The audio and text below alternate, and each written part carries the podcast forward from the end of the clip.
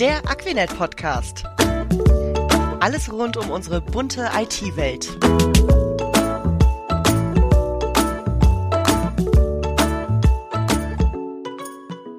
Hallo und herzlich willkommen bei unserem Podcast Die bunte IT-Welt der Aquinet. Ich bin Bettina Jansen und heute digitalisieren wir Deutschland. Wir haben schon einen Podcast im letzten Oktober zum Thema Digitalisierung in der Verwaltung aufgenommen. Und wir haben dort einen ersten Einblick gewonnen, so in die Welt der Verwaltung und insbesondere auch äh, zu dem Thema Digitalpakt Schule, was natürlich im letzten Oktober durch Corona auch ähm, ja extrem interessant war. Falls ihr als Zuschauer diesen Podcast schon gehört habt, habt ihr auch mitbekommen, dass wir seit äh, über zehn Jahren Verwaltungsprozesse digitalisieren. Und ähm, wir haben da einen groben Überblick bekommen und ich habe für heute eine Kollegin und einen Kollegen eingeladen, die das ganze Thema Digitalisierung auch mal als Pro aus Projektsicht beleuchten. Und ich begrüße ganz herzlich Wenke und Eike bei mir und äh, starte, wie ihr das schon kennt, mit einer kleinen Vorstellungsrunde und bitte mal Wenke in die Bütt. Ja, hallo, lieben Dank, Bettina. Ähm, genau, wir sind bei einem großen Kunden äh, von uns vor Ort. Ich bin dort seit 2019 aktiv und ähm, seitdem in der Digitalisierung Deutschlands eingebunden. Ich bin kein ähm, kein studierter IT-Mensch, sondern äh, Geisteswissenschaftlerin und bin als Quereinsteigerin zu Aquinet gekommen, bin PO äh, und äh, sondiere dort Anforderungen und begleite die Entwicklung von Online-Diensten vom Papierantrag bis zum voll digitalisierten Online-Dienst auf unserem OSI-Portal. Was ist PO? So gleich mal zwischengefragt. Ja, äh, PO ist die Abkürzung für den sogenannten Product Owner. Der, wie der englische Name sagt, dem gehört das Produkt an sich. Das ist in unserem Fall der Online-Dienst. Der kümmert sich um die Anforderungen vom Kunden, also der Behörde in unserem Fall, und die Übertragung und Übersetzung zum Entwicklungsteam selber, die das dann im Prinzip programmieren, so ganz vereinfacht gesprochen. Ja, danke. Dann frage ich mal nach weiter bei Eike. Ja, danke Bettina. Ähm, ja, Eike Cordes. Ich bin bei Aquinet sowohl intern als jetzt auch auf dem Projekt aktiv. Ähm, intern heißt bei mir für Aquinet das ganze Thema OZG Online-Zugangsgesetz weiterzuentwickeln. Da haben wir bei uns einen sogenannten Geschäftskreis intern, der einfach die ganzen Bemühungen konzentriert, im OZG-Bereich aktiv zu sein und hier ganz speziell Online-Dienste natürlich dann auch zu entwickeln.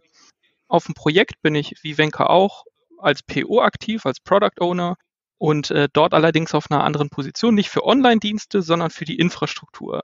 Da kommen wir bestimmt später auch nochmal zu, was das genau heißt. Als Background, ich komme vom Background eigentlich eher so aus dem technischen Bereich, Ingenieurswesen, habe allerdings in den letzten Jahren vor allem in den USA und auch in Lateinamerika gearbeitet, immer als Product Owner, Scrum Master oder Agile Coach. Das heißt, ähm, viel im agilen Bereich. genau. Ja, so mein Werdegang sehr international, ganz toll. Und du hast mir gleich eine Vorlage geliefert, nämlich OZG Online-Zugangsgesetz. Das haben wir zwar im letzten Podcast auch schon mal gehört und das hat ähm, Carsten ähm, erzählt, aber ich glaube für unsere Zuhörer, die vielleicht den letzten Podcast noch nicht gehört haben, wäre es ganz interessant, mal zu wissen, was ist das eigentlich, dieses Online-Zugangsgesetz und äh, welches Ziel verfolgt es? Mhm. Ja klar, sehr gerne. Also ich versuche mal eine Zusammenfassung zu machen. OZG, äh, wie eben gerade gesagt, steht für Online-Zugangsgesetz. Muss man sich vorstellen, das ist einfach eine Gesetzvorlage, die vom Bund eingebracht worden ist, wo äh, festgelegt wird, dass alle Antragsleistungen, das heißt alles, was zum Bürger oder zu Unternehmen gewandt ist, digitalisiert werden soll. Das heißt, wenn man zum Beispiel ein Auto anmelden möchte oder man möchte Elterngeld beantragen oder sonstige Leistungen in Anspruch nehmen vom Staat, von dem Bundesland oder auf Bundesebene, dann sollen die möglichst online, das heißt über den Browser, über den PC, vielleicht sogar über das Smartphone äh, nutzbar werden. Das wird im Onlinezugangsgesetz zusammengefasst. Da gibt es dann natürlich auch Themen, viele, viele Hörer werden sich bestimmt auch fragen, ähm, Datenschutz, ne? weil das ist, glaube ich, heutzutage immer ein Thema. Auch das ist dort festgelegt. Wie werden Datenschutzrichtlinien, ähm, welche müssen befolgt werden? Wie sieht das Ganze aus? Da gibt es dann eine Vielzahl von Richtlinien, die auch auf jedem Bundesland, in jedem Bundesland anders aussehen könnten. Aber ganz wichtig ist dabei, grundsätzlich ist dieses Gesetz rechtsbindend. Alle Bundesländer müssen sich wirklich bemühen, ähm, in diesem Fall bis Ende 2022 grundsätzlich die Online-Dienste äh, zu digitalisieren. Ob wir das schaffen, das ist tatsächlich, wir stehen jetzt ja noch am Anfang von 2022, aber ähm, bisher haben wir so ungefähr 30 Prozent geschafft. Das heißt, da ist noch ordentlich was zu tun und ähm, wir sind jetzt ja nicht erst seit letztem Jahr dabei, sondern seit tatsächlich zwei, drei Jahren, wo aktiv Online-Dienste entwickelt werden und es gab auch schon Online-Dienste, bevor das Gesetz existiert hat das spielt da alles mit rein. Das heißt, da ist echt viel zu tun. Das glaube ich. Da sind ja, habt ihr recht viel in euren Projekten mitzuarbeiten und ähm, ich denke, das ist auch total spannend, ne, wenn man so in diesem Thema Digitalisierung mit drin ist und da wirklich mitarbeiten kann. Ähm, was mich mal so interessieren würde, wenn ihr, ihr, ihr arbeitet ja direkt in den Projekten, also direkt mit den Behörden zusammen. Mhm. Ähm, auf welche Herausforderungen trefft ihr dort? Also was ist so das Besondere an diesen Projekten? Ja, das ähm, ist dieses Spannungsfeld zwischen dem eigentlichen Papierantrag, den ja auch viele Kunden von uns noch im Kopf haben und buchstäblich vor Augen haben und diesen digitalisiert wollen und die Infrastruktur, die Technik, die wir äh, bei unserem IT-Dienstleister ja erzeugen müssen und da alle Anforderungen unter einen Hut zu bekommen, die Erwartungshaltung der Bürger und der Unternehmen, die die Dienste nutzen sollen, die Erwartungshaltung des Kunden und eben die, die technischen Rahmenbedingungen, die ja schon auch strenger vorgegeben sind, weil wir Dienste langfristig erzeugen und die warten müssen, die updaten müssen und ähnliches. Das ist für mich als Product Ownerin, wenn ich zum Beispiel so eine Leistung wie Hund anmelden oder abmelden entwickeln möchte oder digitalisieren möchte, ist das eigentlich das Schwierigste dabei, dass ich einen Sachbearbeiter habe in einer Behörde, der digital Anträge äh, bearbeiten möchte und seine persönlichen Anforderungen daran hat, dass ich einen Bürger habe, der möglichst schnell am Wochenende auf seinem Smartphone äh, die, die, den Hund anmelden möchte und dass ich aber auch eine Infrastruktur habe, die ich berücksichtigen muss, wenn es um Schnittstellen oder ähnliches geht. Und um Wartbarkeit, das ist tatsächlich für uns POs ein zentrales Thema aus der Online-Dienste-Sicht. Weil die Dienste sollen möglichst nachhaltig auch laufen und nicht alle sechs Monate erneuert werden. Eike, hast du also ich finde vor allem immer den, wie viele Nutzer nachher tatsächlich da angebunden werden, eine, eine Herausforderung. Also äh, man muss sich vorstellen, wenn man normale Apps entwickelt oder was ich in der Vergangenheit getan habe, dann geht man davon aus, dass man vielleicht 100.000 Nutzer bekommt oder 200.000 Nutzer, aber bei vielen Online-Diensten oder bei Online-Diensten, die vielleicht sogar nach dem EVA-Modell entwickelt werden, wo wir später bestimmt nochmal drauf kommen, da, da können Millionen von Menschen äh, Nutzer werden. Das heißt, da hat man ein Riesendurchsatz von Nutzern, einen Riesendurchsatz von Daten und äh, man hat natürlich die Herausforderung, das sowohl sicher als auch leistungsfähig als auch kostengünstig zu machen. Also ich meine, keiner will unglaublich viel Geld dafür ausgeben. Es muss irgendwie effizient sein. Auf der anderen Seite ist es aber, muss es sicher sein und leistungsfähig. Also das ist für mich neben, äh, ja, neben der Vielfältigkeit der Produkte und der Stakeholder und der Nutzer und der Verfahrensmitarbeiter, das ist ja für mich das Größte mhm. dabei wir wollen eigentlich auch ein einheitliches optisches Bild schaffen, soweit uns das möglich ist, um so auf Sehgewohnheiten von Usern und Bürgern auch zurückzugreifen, dass die immer wieder die gleiche Erfahrung haben und auch quasi sich gewöhnen an ein bestimmtes Layout. Und da eine Vereinheitlichung herzustellen, ist äh, auch herausfordernd, weil jeder ja selber schon digital ist im Privaten und ein paar Sachen kennt und das dann vielleicht auch für so einen Online-Dienst umgesetzt haben möchte. Das ist ja echt spannend, ne? Also, dass man äh, ja wirklich ganz viele Anforderungen unterschiedlichster Art hat, die sich wahrscheinlich äh, in einigen Bereichen dann auch mal äh, torpedieren können. Mhm. Ne? Oder wo, wo man dann wirklich sehen muss, wie man das eher harmonisiert, dass alle zufrieden sind. Ja, man hat auf jeden Fall die Spannung zwischen UI, also dass es schön aussieht und einfach ist und auf der anderen Seite aber auch barrierefrei. Es muss für unterschiedlichste Nutzergruppen gewährleistet werden. Es muss für Menschen mit Beeinträchtigungen gewährleistet sein, dass die, wenn die nicht lesen können oder nicht, nicht gut sehen können, dann müssen die das hören können.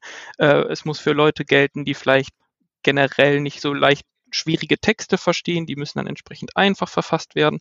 Aber wenn man das alles zusammennimmt, dann kann das die eine Anforderung für ähm, eine super schöne UI ähm, gut sein für die meisten Nutzer und dann für eingeschränkte Nutzer wäre das zum Beispiel total kompliziert. Das ist auf jeden Fall eine Herausforderung. das glaube ich. Jetzt hast du vorhin von dem Thema Eva gesprochen. Ähm, ich glaube, das bedeutet einer für alle. Ähm, ja. Erzähl doch mal, was, was ist denn damit gemeint? Also Eva, genau, einer für alle.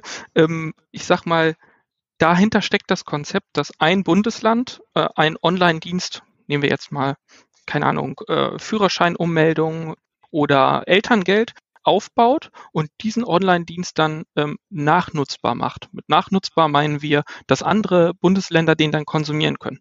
Man muss sich ja vorstellen, es gibt trotzdem Unterschiede zwischen den Bundesländern, auch auf der Rechtsgrundlage und auch bei den Systemen, die die vielleicht heute schon haben. Das heißt, die haben Informationssysteme, da stehen Informationen drin und die müssen auch zum Teil für den Online-Dienst angebunden werden. Und wenn man das nachnutzbar machen möchte, dann muss man da flexibel sein auf dem Backend, wo man dann die verschiedensten Länder anschließt. Und vorne möchte man aber möglichst viel gleich machen, damit man den Online-Dienst nicht auf 16 Bundesländer oder im schlimmsten Fall sogar kommunaler Ebene entwickelt, sondern dass man es halt einmal entwickelt und dann kleinere Anpassungen macht. Das ist deutlich kosteneffizienter. Also äh, schneller und Kosteneffizienz ist das, was hinter EVA quasi steckt. Das hat ja dann auch äh, viel mit dem Föderalismus zu tun, ne, den wir hier in Deutschland haben. Mhm. Steht der äh, euch in den Projekten dann teilweise auch im, im Wege? Also ist das noch eine zusätzliche Herausforderung, die ihr in den Projekten dann bemerkt, gerade wenn ihr sagt, ich äh, entwickle eine Anwendung dann für mehrere Bundesländer? Genau, in der Regel startet man das mit einem Bundesland, was Themenfeldführer ist und bietet dann während der Entwicklung anderen äh, Bundesländern schon äh, einen Zugang zu dem Dienst, in der Regel nicht auf der Produktion im Live-Betrieb, sondern schon vorher. Und gegebenenfalls füllt man dann so Delta-Dokumente aus, wo man sagt, okay, ich bin jetzt ein Flächenland wie Schleswig-Holstein, ich brauche ein paar mehr Anforderungen als Hamburg, was ein Stadtstaat ist, wo es quasi keine Kommunen gibt und äh, konzipiert dann ein bisschen und arbeitet dann dagegen. Aber Ziel ist, dass diese EVA-Dienste auf einer Plattform bereitgestellt werden und die Bundesländer da andocken. Ich glaube, das, was Wenke gerade gesagt hat, ist wichtig, nämlich, dass ähm, man hat halt Bundesländer und selbst die Bundesländer sind so hoch unterschiedlich und die Personen, die da arbeiten, sind noch unterschiedlicher. Also was manche Bundesländer für wichtig oder unwichtig mhm. erachten, gerade auch für ihre Bürger. Häufig haben die ihre Bürger im Sicht, aber die haben halt ganz, ganz unterschiedliche Anforderungen. Mhm. Und äh, die jetzt nachher zusammenzubringen oder vorne wegzudenken, weil wenn man einen Online-Dienst erstellt, einen EVA-Online-Dienst, und man richtet den jetzt komplett auf die Bedürfnisse von Hamburg aus, dann wird das natürlich unwahrscheinlich, dass dann vielleicht ein Sachsen-Anhalt oder ein anderes Flächenland, was andere Probleme, aber, aber auch andere Herausforderungen hat, dass die das dann nachnutzen. Weil wenn der Online-Dienst natürlich nur auf die äh, Anforderungen von einem kleinen Stadtstaat ausgerichtet ist, auch wenn es viele Einwohner hat, naja, dann, dann entscheiden die sich vielleicht nachher für einen anderen Online-Dienst und das erzeugt natürlich keinen Benefit, keine Kosteneffizienz. Genau, das ist sehr komplex mhm. eigentlich alles, ne, was ihr da bedenken müsst. Und gerade wenn man sagt, ähm, ja, man möchte dann auch kostensparend sein, dann sollte man es natürlich für andere Bundesländer nutzen können. Genau. Also alle Achtung. ja, das verliert man manchmal im täglichen Doing aus dem Blick, äh, was, ähm, wie viele Stakeholder, also wie viele Parteien an einem Online-Dienst oder an der Digitalisierung wirklich mitwirken. Ja, das glaube ich. Und wahrscheinlich laufen die Projekte auch nicht immer rund. oder sagt ihr, das läuft immer alles völlig smooth? Also in der Regel, ich glaube, wie in jedem Projektgeschäft, äh, also ist mir nicht bekannt, dass mal ein Projekt ähm, reibungslos abläuft. Natürlich gibt es immer wieder Herausforderungen verschiedenster Natur. Man kann das vermeiden, indem man im Prinzip eine sehr gute Anforderungsklärung macht Aber da ist ja der Hund schon begraben, wenn man so will. Man muss natürlich zum Zeitpunkt der Anforderungsklärung schon wissen, wie es am Ende hinten aussehen soll. Das kann man vielleicht vom, vom Design her und vom Layout schon beschreiben. Aber die ganze Technik dahinter, gerade die Anbindung von anderen Bundesländern, da, da gibt's noch Unstimmigkeiten. Wie muss die Infrastruktur aussehen? Wie versende ich rechtsgültige Anträge? Wie werden die Anhänge, die ich als Bürger hochlade, wie werden die verpackt und transportiert? Direkt in ein Fachverfahren oder, oder in welcher Form auch immer? Ähm, wie kann E-Mail-Kommunikation direkt oder in Postfächer auf unserem Portal stattfinden? Das sind alles so äh, Fragen, die, die man tatsächlich genauer betrachten muss, auch mit einem langen Blick, wie ich immer finde. Man neigt ja schnell dazu zu sagen, ach na ja, das ist ja nur eine E-Mail, aber da sollte man sich die Zeit nehmen und das genau überlegen, was ist sinnvoll, was braucht der Bürger, was braucht der Sachbearbeiter und wie kann man das technisch abbilden. Also ich finde, was man da ganz gut sieht, ist, dass wenn man so viel Komplexität hat und so einen riesen äh, Fokus wirklich auch immer im Blick behalten muss, dann hilft es nur, Sachen runterzubrechen. Also äh, Wenke meinte ja gerade Anforderungsklärung und andere Schritte beim Online-Dienst jetzt. Und äh, ich glaube, in Deutschland gesehen, beziehungsweise auf dem Projekt, wo wir jetzt auch ganz aktiv unterwegs sind, in Online Service Infrastructure, OSI nennt sich das Ganze, da versucht man dem Herr zu werden, indem man sagt, okay, wir haben hier bestimmte Bereiche, die unterscheiden wir. Zum Beispiel, wir haben eine sogenannte ähm, Online-Dienst Factory. Also eine Werkstatt für Online-Dienste. Da werden quasi am laufenden Band äh, Online-Dienste erstellt. Ähm, dann haben wir aber auch Teams, die sich eher so um die Plattformtechnologien kümmern. Das heißt, die äh, Features und die Funktionalitäten, die man bereitstellen kann und allen Online-Diensten zugänglich macht. Das heißt, man entwickelt es einmal auch da wieder und kann es dann in den Online-Diensten wiederverwenden. Das, da fällt sowas rein wie ein Service-Konto, also das, was man bei Google oder sonst hat man ja auch einen Account und äh, so muss man sich das Servicekonto auch vorstellen. Da hat man dann halt einen offiziellen Account für das jeweilige Bundesland oder für den Staat. Also und damit hängen dann solche anderen Services zusammen wie ein Postfach. Äh, ich weiß, man hat früher, glaube ich, mal von der Telekom deutsche äh, E-Mail äh, gehört oder DE E-Mail. Also das war auch ein Ansatz, wo man gesagt hat, irgendwie brauchen wir mal ein offizielles Postfach, wenn man Sachen erhalten möchte, die nicht per Post verschickt werden. Und das gibt es bei uns auf der Plattform auch. Das nennt sich dann Postfach. Und diese Komponenten, die wir dann auf der sogenannten Plattform weiterentwickeln, ähm, die können von den Online-Diensten nachgenutzt werden. So wie bei EVA die Nachnutzung dann auf Landesebene stattfindet, findet bei uns die Unterscheidung statt. Es werden einzelne Funktionalitäten gemeinsam entwickelt und können dann durch alle Online-Dienste benutzt werden. So spart man wieder Geld, sonst müsste jeder Online-Dienst das ja selbst entwickeln. Und äh, der dritte Bereich, äh, wo man versucht, wirklich die Komplexität zu reduzieren, sind Standards. Also es gibt ähm, neben natürlich den Standards, die wir jetzt in unserem Projekt haben, in unserem Programm, gibt es auch bundesweite Standards. Die werden dann zum Beispiel durch den IT-Planungsrat vorgegeben, wo man sagt, was für Bausteine gibt es denn in den verschiedensten Bereichen von Finanzen oder Prozessen oder ja, APIs nennt man das, also Schnittstellen, wo man Daten überträgt. Wie müssen die denn standardisiert aussehen, damit auch sie austauschbar, nachnutzbar und wie auch immer sind? Das heißt, es werden einfach Standards gesetzt vom Staat und der sagt, hey, diese äh, Standards müssen befolgt werden. Das hilft natürlich dabei, so ein Riesenfeld runterzubrechen in kleinere Bausteine, an denen dann auch kleinere Teams arbeiten können. Ein Stichwort hat mich jetzt echt neugierig gemacht. Du hast erzählt von, von einer Factory, ähm, wo diese Anwendungen erstellt werden. Das hört sich so ein bisschen nach Fließbandarbeit an. Und mich interessiert jetzt natürlich so als als Bürger, ne, wenn ich mal sage, ich bin jetzt heute hier der, der Bürger, interessiert mich, was gibt es denn da eigentlich schon? Wo, wo kann ich denn diese Dienste äh, schon nutzen? Jetzt äh, gerade wo ihr sagt, also diese ähm, Anwendungen, die jetzt länderübergreifend schon etabliert sind, was gibt es denn da alles? Mal so ein konkretes Beispiel.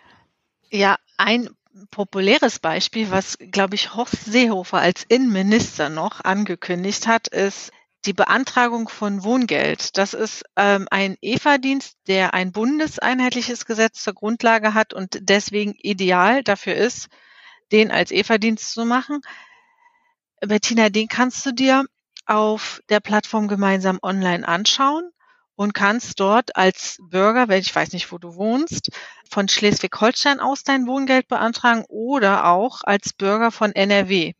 Bestimmte Kommunen sind da verfügbar und du kannst im Prinzip deinen kompletten Wohngeldantrag, da geht es um die Bezuschussung, äh, wenn man Unterstützung für die Miete braucht, dort beantragen. Ausgewählte von äh, Kommunen von Schleswig-Holstein nehmen da teil und fast 100 Kommunen von NRW sind schon integriert und im März werden 300 weitere in, integriert. Und an dem Projekt wart ihr oder seid ihr mit beteiligt? Ja, ja genau. Das kann man so sagen. Also äh, ich zum Beispiel habe ganz persönlich äh, meinen Hund tatsächlich jetzt in Hamburg. Also ich bin Hamburger und äh, nutze entsprechend äh, hamburgische Online-Dienste. Ähm, oder digitalisierte Leistung und ich habe meinen Hund angemeldet. Der liegt hier auch gerade ganz schlaff äh, neben mir. Von daher, das war wirklich klasse. Ähm, war für mich eine gute Erfahrung, weil äh, sonst hätte ich zum Amt rennen müssen. Das hat, also mir gefällt das sowieso, wenn, wenn ich nicht so viel zum Amt rennen muss, sondern wenn ich das einfach von der Couch aus machen kann. Das war echt. Mhm. Ja. Das ist ja cool. Ja, und als Hamburger, äh, da sind wir schon relativ weit fortgeschritten, kann man auch viele Leistungen zum Kfz auch digital bearbeiten lassen, sei es einen Bewohnerparkausweis zu beantragen oder auch einen Besucherparkausweis für die Parkzone in Hamburg digital zu beantragen oder äh, Autos an oder abzumelden auch. Das geht alles schon digital. Das kann man äh, sozusagen 24/7 machen. Wenn man sich einfach registriert als Bürger mit einem einfachen Konto, äh, kann man dann dort diese Serviceleistung einfach und unkompliziert nutzen. Nein, das ist ja eine echte, also für mich als Bürger eine echte Zeitersparnis. Ja. Ne? Also ich muss ja heute, äh, wenn ich zum Amt gehe, ich war wirklich gerade heute Morgen dabei, meinen mein Pass, äh, neuen Pass ausstellen zu lassen. Da muss man sich einen Termin holen, hat man relativ lange Vorlaufzeit, dann muss man da hinfahren, also mindestens eine Viertelstunde bis zum nächsten Amt, wenn man nicht gerade gegenüber wohnt. Und ja, dann muss man seinen Corona-Pass dabei haben, seinen Personalausweis. Das ist heute so. Ja. Also das ist äh, echt äh, ja ein echter Angang. Ne? Also eine Stunde ist man da auf jeden Fall beschäftigt. Und wenn ich also so kleinere Dienste dann tatsächlich vom Sofa aus machen kann, das ist ja echt klasse. Was vielleicht noch spannend ist, ist auf jeden Fall, wie finde ich denn, ne? Also wie finde ich denn die Online-Dienste? Da muss ich jetzt ein bisschen Werbung für mein eigenes Produkt machen. Ich hatte ja erzählt, ich bin auf dem Projekt auch Product Owner und eins, ein Teil meines Produktes, äh, da, da steckt auch noch mehr hinter, aber ein Teil ist das sogenannte Serviceportal. Zum Beispiel, wenn man jetzt Serviceportal Hamburg, wie gesagt, ich bin ja Hamburger Bürger, äh, das kann man einfach bei Google, Bing oder sonstigen Suchmaschinen eingeben, findet man relativ schnell, also Service wie das englische Wort und Portal. Und äh, wenn man das eingibt, Hamburg, das gleiche gilt aber auch für Schleswig-Holstein oder ja. für Bremen oder für Sachsen-Anhalt. Also es gibt einige Bundesländer, die da auf unseren Produkten quasi aufbauen. Und wenn man das in Google eingibt, dann kommt man auf unser Portal und da kann man ziemlich unkompliziert nach der Leistung suchen, die man konsumieren möchte. Und wenn es die schon digital gibt, dann wird die ganz oben angezeigt, online erledigen, kann man raufklicken und dann kommt man, äh, je nachdem, ob man Konto braucht oder ähnliches, wird man darauf hingewiesen, wie kommt man jetzt weiter und wie kann ich diese Leistung online in Anspruch nehmen. Und ich will noch ergänzen, das ist nicht nur für Bürger, sondern auch äh, für Unternehmen äh, versuchen wir Verwaltungsleistung zu digitalisieren, sei es eine Güterkraftverkehrserlaubnis, wo Speditionen oder, oder Betriebe mit viel Verkehr und ähm, Lkw im Prinzip Erlaubnisse digital komplett beantragen können, bezahlen können, ihre Urkunden bestellen können. Ich finde das ja irgendwie total spannend. Ihr kennt euch ja wahnsinnig gut aus, ne, so in diesen ganzen Verwaltungsprozessen. Also was, was ich, ne, also vom Hund bis zum Güterverkehr haben wir jetzt alles gehört. Ich finde das total, total irre. Und ich glaube, es ist auch total spannend, in so einem Projekt mitzuarbeiten, weil es so vielfältig ist. Also ihr habt ja irgendwie jeden, jeden Tag, jeden, jede Woche irgendwie mit anderen Themen zu tun. Ja. Wie empfindet ihr selbst das? Also ich finde es schon manchmal witzig, dass man, also dass ich quasi im Schlaf einen Wohngeldantrag ausfüllen kann weil man das sowieso äh, gefühlt 5000 Mal gemacht hat und so Leistungen einem auch so näher gebracht werden, also was sowieso schon möglich ist, auch wenn es analog ist, ne? aber was man ähm, alles beantragen kann. Ich finde es oft auch sehr sinnstiftend für mich. Also es ist nicht nur eine kommerzielle Arbeit, sage ich jetzt mal, sondern es ist ja auch wirklich, also die Idee dahinter, für uns alle diesen Zugang zu erleichtern. Wir stöhnen alle über Behördenrennerei und einen Termin raussuchen, hinfahren. Also was du gerade schon sagtest, Bettina. Das ist einfach eine sehr sinnvolle Arbeit und nötig. Gerade auch in Zeiten von Corona, wo das nochmal deutlich geworden ist, wie wichtig äh, das ist, dass bestimmte Leistungen einfach digital schnell erledigt werden können. Hat das, hat Corona dem Ganzen nochmal so einen Schub gegeben? Also erlebt ihr das in euren Projekten? Ja, auf jeden mhm. Fall. Also ähm, auf, ein, auf der einen Seite ist der Druck größer geworden, aber ähm, es gibt auch noch von mehr Stellen Geld, wo wirklich gesagt wird, wir haben hier Geld, aber wir brauchen auch Leistungen, die jetzt wirklich erzeugt werden, sowohl auf der Online-Dienstseite, also wo ja wirklich ähm, Applikationen quasi für die Bürger entwickelt werden, als jetzt bei uns auch auf der Plattform. Also es gibt unglaublich viele Sachen, die jetzt natürlich schnell passieren sollen, damit die Bürger das auch schnell nutzen können. Ähm, das hat auf jeden Fall zugenommen in Corona-Zeit. Und auch Corona selber hat einen Bedarf geschaffen.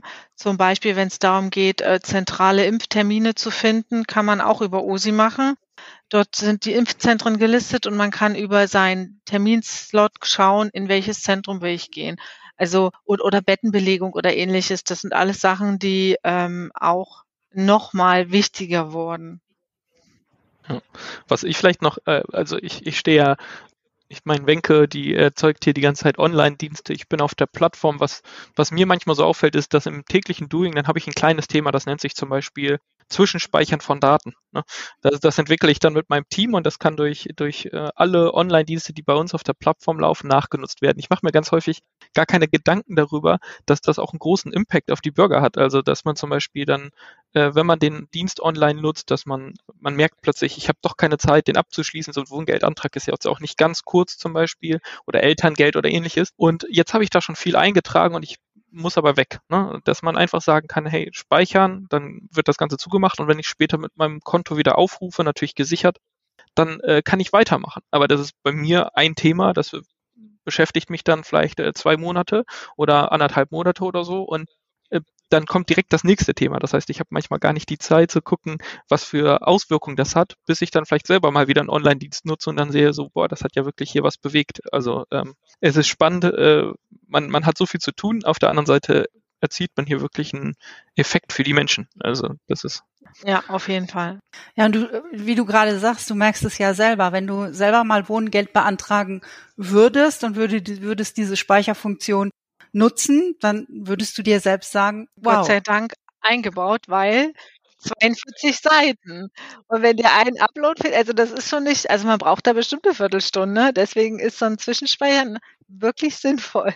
Also danke, Eike. Ja. sehr ja, genau. Also eine sehr sinnstiftende äh, Arbeit, finde ich. Und äh, also wenn ich so höre, ihr habt wahnsinnig viel zu tun, äh, sehr vielfältig, sehr komplex. Ähm, braucht ihr noch Leute? Also seid ihr gut aufgestellt oder sagt ihr, hm, also ich kann, ich kann auf jeden Fall sagen, dass wir Leute suchen. Also ähm, ich betreue ja nun mal auch den Bereich OZG bei uns intern, den Geschäftskreis, der genau dafür da ist, dieses Geschäftsfeld äh, zu vergrößern und natürlich auch mehr Online-Dienste dann natürlich auch zu bauen. Und da suchen wir ähm, viele Entwickler, aber auch so, solche Stellen, die wir heute auch schon besetzen, also Product Owner oder sogenannte Scrum Master, die dann eher prozessuell das Ganze unterstützen. Das heißt, da gibt es viele Positionen bei uns, äh, die immer zu besetzen sind, weil das Thema einfach immer weiter wächst. Also die, die Länder wollen mehr schaffen, Deutschland will digitaler werden und ich glaube, das haben alle im Fokus. Und bei uns äh, kann man da auf jeden Fall äh, unterstützen, genau das möglich zu machen. Also auch das zu tun, was Wenk und ich gerade tun. Doch auf jeden Fall. Genau. Und wie eingangs schon erwähnt, 30 Prozent haben wir bereits, 70 Prozent liegen noch vor uns. Und äh, gerne Unterstützung, auf jeden Fall. Also da ist ein hoher Bedarf. Und äh, auf jeden Fall suchen wir genau für diesen Bereich Digitalisierung von Deutschland auch Leute, die das machen wollen und uns unterstützen können. Und so wie ich verstanden habe, gerne auch Quereinsteiger, ne? Also ja. das, was du selbst auch gemacht hast, bist das beste Beispiel ja, genau. dafür. Also ähm, ich werde nie entwickeln können, das ist auch nicht mein Anspruch. Aber tatsächlich, wenn man eine gute Auffassungsgabe hat, dann kann man sich schnell auch in die technischen Sachen einarbeiten. Eike steht immer mit Rat und Tat zur Seite, auch unsere Entwickler. Das ist äh, ein, ein gutes Themenfeld, das ist spannend, das ist auch herausfordernd, aber genau an sowas wächst man auch. Und ich, ich hat mich hat das wirklich bereichert und tut es noch. Also ich glaube, da braucht man gar keine Angst haben. Also ich hatte ja erzählt, ich bin auch Agile Coach und das ist auch einer meiner Aufgaben intern bei Aquinet, dass ich die Leute, die kommen und die dann in diese Projekte rein sollen, äh, coache, denen zeige, was heißt erstmal, was heißt dieses Agilität, das, da wird ja viel drüber gesprochen, was heißt IT-Entwicklung, was heißt vielleicht auch Product Owner sein und wie kann ich da das Beste leisten, natürlich auch im Endeffekt für die Bürger. Ähm, von daher, da braucht man keine Angst haben. Wir können da auf jeden Fall noch unterstützen, um genau dieses Wissen aufzubauen. Und ihr seid ja auch eine ganz tolle Truppe. Also was ich so am Rande immer mitbekomme, ihr macht ja auch äh, privat oder auch mal nach Feierabend was zusammen. Mhm. Ähm, wie, wie erlebt ihr selbst das? Ich bin jetzt schon seit zwei Jahren bei Aquinet, äh, komme wie gesagt aus einem extrem ja, spannenden Umfeld schon und trotzdem genieße ich das bei Aquinet äh, sehr. Also Aquinet ist jetzt kein unglaublich aufgeregter Laden. Bei uns ist das alles ein bisschen mehr down to earth, aber richtig schön. Also ich, ich würde es mit so familiär bezeichnen. Also ähm, man, man legt viel Wert darauf, dass man die Kollegen kennt, dass man äh, auch ins Büro kommt, obwohl heute natürlich auch extrem viel Remote passiert. Das ist bei uns mhm. so kein Problem. Aber wir haben einen Kühlschrank in unserem Office, da ist auch immer Bier oder auch alkoholfreie Getränke drin. Und vor allem am Freitag setzt man sich dann schon gerne nochmal hin, bevor man nach Hause geht, trinkt ein Bier zusammen. Dann gibt's aber auch andere Sachen, also so Jahresfeier, Workshops. Ähm, es gibt viel, wo wir irgendwie Wert drauf legen, uns zu sehen, was zusammen zu machen und uns aber auch flexibel auf die Lebenslagen der Leute einzustellen. Wir haben, glaube ich, was ja für viele auch interessant ist, immer großen Frauenanteil. Also wir sind jetzt, man bei IT denkt man ja immer nur an Männer. Wir haben, glaube ich, fast 50 Prozent äh, Männer und 50 Prozent Frauanteil in, der, in unserer CC schon. Aber okay, na gut, wir im gesamten Bereich vielleicht nicht. Aber ähm, das, also uns ist der Austausch tatsächlich wichtig. Natürlich können wir freitags auch mal ein Bierchen trinken oder Bass spielen. Das ergibt sich schon, dass wir gerne, wenn wir im Büro sind, die Woche auch gemeinsam ausklingen lassen und da auch, auch vieles nochmal Revue passieren lassen. Wir haben flache Hierarchien, also ein Austausch mit, mit Vorgesetzten in Anführungszeichen ist immer möglich und Wertschätzung ist bei uns ein großes Thema. Da arbeiten wir auch jedes, also äh, täglich dran und challengen uns auch damit. Und äh, wir wollen jedem Kollegen auch irgendwie gerecht werden in, in seinen Stärken auch.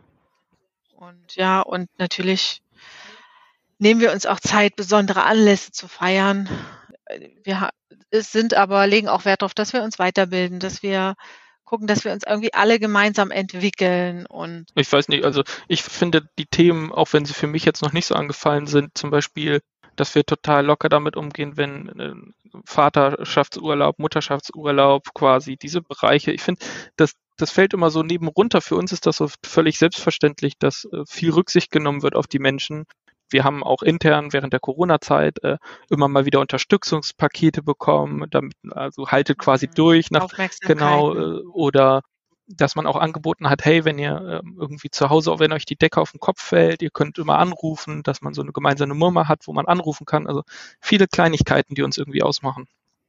Also so zusammenfassend ist es einmal ein, ein total nettes Team äh, familiär Zusammenhalt, auf der anderen Seite ein super spannendes Arbeitsumfeld mit Ergebnissen, die man selbst sieht, die man äh, im Freundesbekanntenkreis zeigen kann.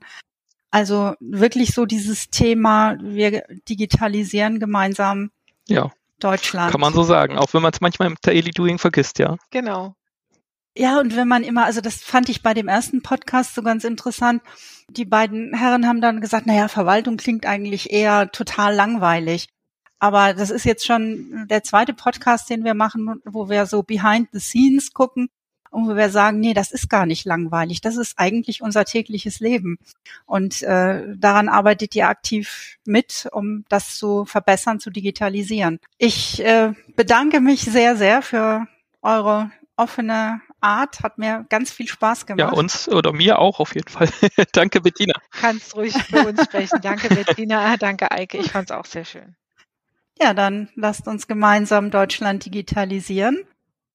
Und ja, vielleicht ist bei unseren Zuhörern jemand dabei, der Lust hat, in diesem tollen Team mitzuarbeiten. Ansonsten sage ich Tschüss und bis, bis bald. bald. Bis bald.